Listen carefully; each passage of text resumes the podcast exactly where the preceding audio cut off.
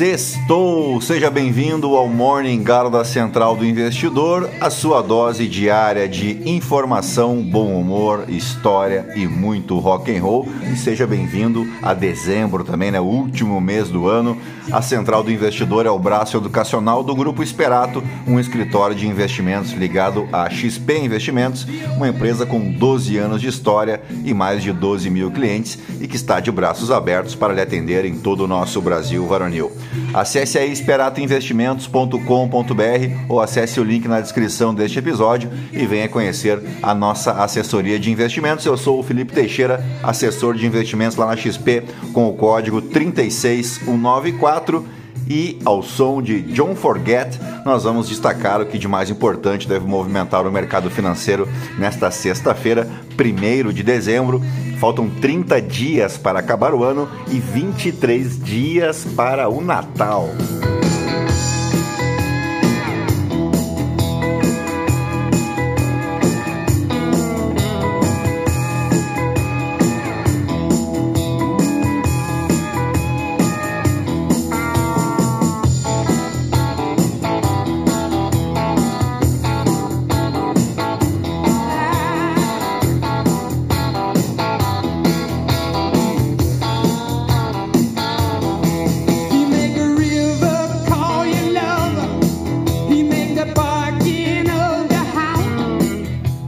Sonzeira do John Forget, é, The Old Man Down the Road. É uma novidade aqui na playlist do Morning Galo. Não sei se você sabe, né? Mas nós temos uma playlist no Spotify chamada Morning Galo, com dois L's.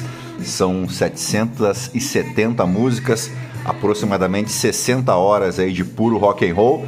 Se você quiser seguir, você vai pegar a estrada no final de semana, está convidado então a curtir a nossa playlist. Só colocar aí na busca Morning Galo com dois L's, tá bom? Vamos em frente, porque as principais bolsas asiáticas encerraram a sexta-feira no terreno negativo, na contramão dos futuros em Wall Street e das recém-abertas bolsas europeias, após um fechamento de novembro muito positivo para os mercados de ações em todo o mundo e antes dos comentários do presidente do Federal Reserve, Jerome Powell, que podem oferecer aí mais pistas sobre a trajetória das taxas de juros nos Estados Unidos. Na Europa, o estoque 600 sobe 0,4%. Os títulos do Tesouro dos Estados Unidos mantiveram-se estáveis e o dólar caiu face à maioria dos seus pares dos países desenvolvidos. Os preços do petróleo operam em queda mesmo após a OPEP+ concordar com um novo corte na oferta pela commodity, um sinal aí de que os investidores uh, estão céticos de que essa medida será implementada na prática. Os investidores estão a ponderar se os ganhos agressivos de novembro em todas as classes de ativos poderão ir mais longe ou se foram demasiados. Alguns sugerem que as apostas mais otimistas do mercado sobre o aumento dos cortes nas taxas de juro no próximo ano refletem então de forma demasiada os comentários recentes dos dirigentes do Federal Reserve. Powell deve discursar no Spillman College, em Atlanta, nesta sexta-feira. Os dados recentes dos Estados Unidos revelaram nesta quinta-feira que a medida-chave da inflação para o Fed, né, o PCE, diminuiu em outubro, reforçando a situação a favor do fim do aperto do Federal Reserve e reforçando a narrativa que animou os mercados a nível uh, global no mês passado. Né? O S&P 500 teve um dos seus novembros mais gloriosos, se podemos chamar assim, né? mais fortes já registrados, enquanto o MSC, MSCI All Country World Index registrou o seu terceiro maior ganho mensal na última década. Bom, por aqui o Ibovespa fechou a sexta-feira em alta de 0,92% e consagrou o mês de novembro como o melhor desde novembro de 2020, naquela puxada uh, em meio à pandemia, né? Uh, e dessa vez a alta foi de 12,54%. Além disso, o índice fechou uh, nos 127 mil 331 pontos, o que não se via desde 15 de julho de 2021. Se outubro e setembro foram marcados como um período no qual os juros altos nos Estados Unidos minguaram o interesse de investidores por ativos de risco, principalmente nos países emergentes, o que se viu em novembro foi o oposto. Entre as maiores altas do Ibovespa no mês ficaram os papéis ordinários da Magazine Luiza, com mais de 51,88% de alta. Também tivemos aí lojas Renner com mais 33,5% de ganhos e os papéis da TOTUS com mais 31,61% de alta no acumulado de novembro. E dito isso, vamos às principais manchetes dos portais de notícia no Brasil e no mundo. Ah não, no Brasil, no mundo não, só no Brasil, ao som de Avenged Sevenfold.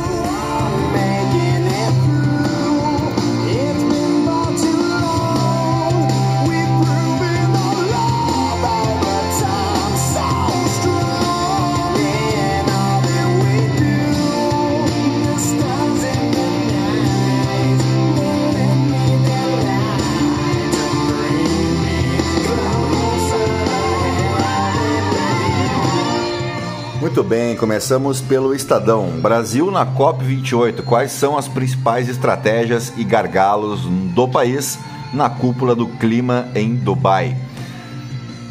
Arthur Lira articula com Gilmar Mendes projeto alternativo à PEC que restringe poderes do Supremo. Tá aqui a foto dos dois imperadores brasileiros, né? Uh, e quando a gente vê essa foto aqui, a gente imagina que se deparasse com esses dois elementos aqui, a primeira coisa que eu faria era proteger a carteira, né, o celular, botar a mão no bolso. Uh, vamos em frente. Risco de colapso em Maceió e nas minas da Braskem. Veja o antes e o depois de bairros afetados. É uma imagem forte, viu? Precatórios. Governo se prepara para editar medida provisória que libera 95 bilhões de reais e encerra calote. Supremo finaliza julgamento e autoriza o governo a quitar precatórios ainda neste ano. Pedro Dória, existe liberdade de expressão para inteligência artificial? A resposta não é óbvia. GPT-4, que agora enxerga imagens, acerta 90% das questões do Enem 2023. ChatGPT surgiu mais humano do que a gente esperava, diz executivo da Microsoft. Petrobras, União garante mudança em estatuto com brecha para, brecha para contratações políticas. Vai ter greve de ônibus em São Paulo? Motoristas e cobradores suspendem paralisação. Vem aí um Milley versus Massa nas eleições de São Paulo em 2024, uma disputa de rejeições. É a coluna da Helene Cantanhede. Tá aqui a foto uh, do atual prefeito, Ricardo Nunes, que ninguém conhece, né? Eu nunca ouvi falar desse cara, e ele é prefeito da maior cidade de São Paulo. E para completar aqui o quadro trágico, de outro, do outro lado está Guilherme Boulos. Hein? Bom, o que, que nós vamos fazer, né? Israel acusa Hamas de romper acordo de cessar fogo e anuncia a retomada dos combates. Ah, vamos para a Folha de São Paulo. STF replica conceito do PL das fake news e eleva risco de judicialização contra imprensa. Gilmar elogia perfis jurídico e político de Dino e diz que STF pode ajustar decisão sobre imprensa. STF autoriza governo Lula a pagar precatórios sem esbarrar em regras fiscais até 2026. COAF aponta transações suspeitas em convênios pagos com emendas de senador. Janones fica isolado na Câmara e deixa a esquerda constrangida após suspeita de rachadinha. Suspeito de promover esquema, deputado é alvo de representação no Conselho de Ética. Mas não, ele disse que foi uma vaquinha né, que ele fez entre os seus assessores. Deve ter sido uma vaquinha bem espontânea, né? Ou você colabora com a vaquinha, ou você está na rua, né? Muito bem, viu, André Janones? Parabéns. Continue assim. Uh, hipócrita pra caramba, né? Porque ficou uns dois, três anos aí falando da família Bolsonaro das rachadinhas da família Bolsonaro e por trás das cortinas ele fazia rigorosamente a mesma coisa, surpreendendo um total de zero pessoas, diga-se de passagem. Israel diz ter retomado o combate em Gaza e acusa Hamas de violar trégua.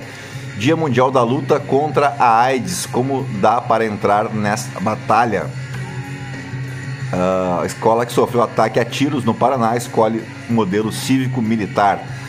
Tarcísio ignora orgulho conservador, diz aliado número um de Bolsonaro na Alesp. Próximo do ex-presidente, Gil Diniz critica acenos do governador de São Paulo à esquerda. É só o que me faltava agora, o Tarcísio virar comunista também pra, no, entre esses lunáticos aí, né? Uh, vamos pro valor econômico. STF autoriza pagamento de estoque de precatórios fora do teto de gastos. Bide Dolphin é eleito o carro do ano 2024. Receita abre programa que pode livrar contribuinte de pagar multas e juros. Braskem é intimada em ação bilionária sobre potencial colapso em mina. Veja ministério mais afetado pelo bloqueio de 1,1 bilhão de reais. COP28 aprova fundo de perdas e danos para o clima. Uh, vamos agora para o Globo. Bernardo Melo Franco, atestado médico não justifica abuso de autoridade. Pedro Dória, quem censura a inteligência artificial? Flávio Oliveira, longevidade para poucos. Vera Magalhães, liberdade de imprensa em xeque. Dino tem mais da metade dos votos que precisa, mas rejeição supera a de Zanin. É um levantamento feito pelo O Globo. Brasil assume presidência do G20 com fome e desigualdade no topo da agenda. 750 milhões de pessoas sofrem fome crônica no mundo e 2 bilhões têm acesso irregular a alimentos.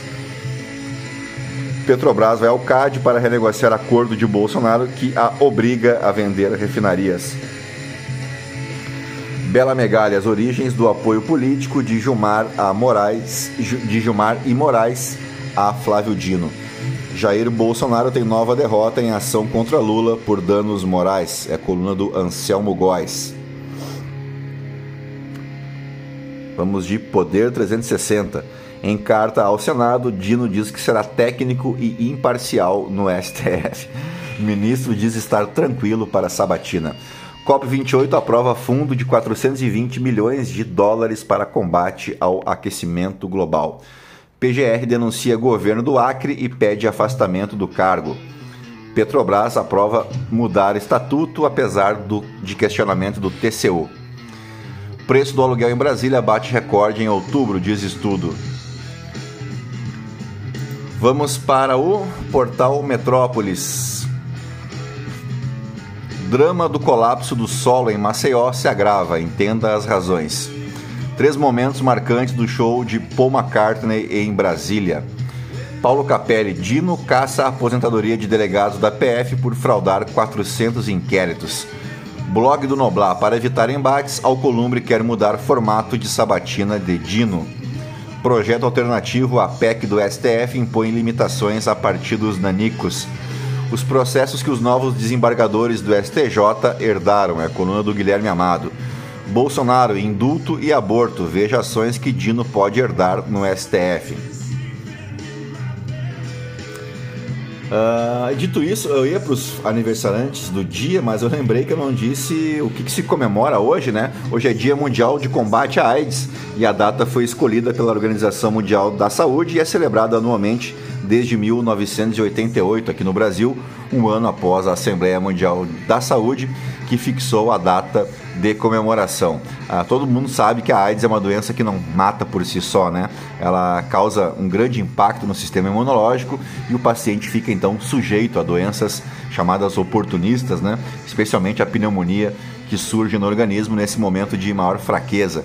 Assim sendo, não se morre de AIDS, né? Morre-se de complicações geradas pelas doenças oportunistas. Também é dia do imigrante e dia do numismata, aqui uh, eu tive que dar uma olhada no Google, né? O numismata é a pessoa que se especializou em moedas ou medalhas, que tem um profundo conhecimento sobre a numismática, que é a ciência que se dedica ao estudo de medalhas e moedas. E aniversariam os municípios de Esperança, na Paraíba, Irapuã, em São Paulo, Sapé, na Paraíba, São Simão, em Goiás, Serra Preta, na Bahia e Votorantim, em São Paulo. E na mitologia grega, uh, comemora-se o festival de Poseidon, né, o deus dos oceanos, que tem o seu correspondente na mitologia romana como o deus Netuno e nos quadrinhos como o Aquaman. na verdade, uh, nos aniversariantes do dia, então agora sim, o primeiro de novembro, de novembro, de dezembro, marca o aniversário de Woody Allen, escritor, roteirista, cineasta, ator e músico norte-americano. Ele trabalhou como escritor de comédia na década de 50, escrevendo piadas e roteiros para a televisão, ah, além da publicação de vários livros de peças curtas de humor. Aí no início da década de 60, ele começou a atuar como comediante de stand-up, enfatizando monólogos ao invés de piadas tradicionais. Em seus filmes, ele desenvolveu a personalidade né, de um intelectual neurótico, de um fracassado, né, um, um perdedor, um inquieto, inseguro, e que ele, Udo Allen, insiste que é bem diferente da sua personalidade na vida real. Em 2004, o Comedy Central classificou Allen em quarto lugar em uma lista dos 100 maiores comediantes de stand-up, enquanto uma pesquisa no Reino Unido classificou Woody Allen como o terceiro maior comediante de todos os tempos. Vamos para os fatos históricos. Em 1 de dezembro de 1822, Pedro I era coroado imperador do Brasil. Uh, o Brasil que teve dois monarcas, você sabe, né? O Dom Pedro I, que governou de 1821 a 1831, e aí o Dom Pedro II, que ficou quase é, cinco décadas praticamente, né? 1831 a 1889. Uh, mas tu sabia que o Brasil, o Império, também foi governado por três mulheres, né? Em algumas ocasiões. A primeira delas, a Dona Maria I, a Maria a Louca, né? e a segunda foi a Leopoldina, que atuou como regente em 1822 e teve grande influência no processo de independência do Brasil, tendo sido ela, a Leopoldina, a responsável por assinar o decreto que separou oficialmente o Brasil de Portugal. Isso pouca gente sabe, né? E a terceira mulher a governar o Brasil, essa sim, todo mundo conhece, a princesa Isabel, herdeira presuntiva do trono, que foi regente do Brasil em vários períodos, 1870, 71, 1876, 1877, 1887 e 1888, um período que o Dom Pedro II já estava com a sua saúde uh, bem avariada. Né? Durante esse período em que ela regeu o Brasil, ela sancionou, aí isso você também sabe, né, em 13 de maio de 1888, a Lei Áurea, que foi a lei que extinguiu a escravidão no Brasil, considerada um grande marco na história brasileira e que eternizou aí a princesa Isabel como uma redentora. Em 1889, você também sabe, né, a monarquia foi abolida por um golpe de Estado militar e a República Federativa do Brasil foi proclamada. Uh, como eu sempre digo, né, foi anunciada, mas proclamada mesmo, até hoje não o foi, né? Fechamos com o ano de 1900, em um 12 de 12, olha onde está minha cabeça, nem um 1 de dezembro, a Comissão de Arbitragem de Genebra concedia a posse do território uh, do atual estado do Amapá ao Brasil. A questão do Amapá, ou a questão, né, como diria o nosso ex-presidente, conhecida na França como contestado franco-brasileiro, foi então a disputa territorial levantada entre a França e o Brasil sobre a questão da delimitação da fronteira entre a Guiana Francesa e o Estado brasileiro do Amapá, também conhecido como Guiana Brasileira. Todo um vasto território foi reivindicado então pelos dois estados. A história da questão remonta ao Tratado de Utrecht de 1713, delimitando as áreas pertencentes à França e Portugal. Uh, e mais tarde o Brasil né, argumentava que a área inteira da bacia norte do rio Oiapoque pertencia a si, enquanto os franceses reivindicavam o interior do território. Como resultado, a arbitragem tornou-se essencial para resolver uma disputa que remontava a quase 200 anos. O Brasil já havia se oferecido em 1856 para dividir o território disputado, tomando como limite o rio Calçoene, mas a França recusou essa partilha, reivindicando seus direitos sobre o Araguari. O território em questão incluía todo o norte do estado do Pará, uh, o nordeste do estado do Amazonas e parte do leste de Roraima, e representava uma área de 550 mil quilômetros quadrados, maior que a própria França, né? A França continental, entenda-se. A descoberta de ouro na região reacendeu o interesse mútuo pela posse definitiva do território, com a fundação de duas repúblicas não reconhecidas na região. Em 1895, tensões fronteiriças eclodiram num evento conhecido no Brasil como a intrusão francesa no Amapá. Uh, que envolveu cerca de 340 tropas e causou mais de 100 mortes de militares e civis. Sob grande pressão na sociedade em ambos os países, uma arbitragem por parte do presidente da Suíça, Walter Hauser, deu parecer favorável ao Brasil, então, no ano de 1900. Então, se é bem verdade que em se tratando de Copa do Mundo, o Brasil é comumente surrado pela França, né? um freguesaço da França, foi assim em 86 com Platini, em 98 e 2006 com Zinedine Zidane. No tocante a essa questão aí envolvendo o Amapá, no corrente ano de 1900, nós resolvemos isso aí, tá ok? Deu Brasil e chupa a França, né? E dito isso, fechamos o nosso Morning Galo dessa sexta-feira, 1 de dezembro, agradecendo a tua audiência e a tua companhia em mais uma semana. Te desejando, claro, um excelente final de semana. Fique na companhia de The Cult e eu volto segunda-feira com mais uma edição do Morning Galo. Tchau, fui!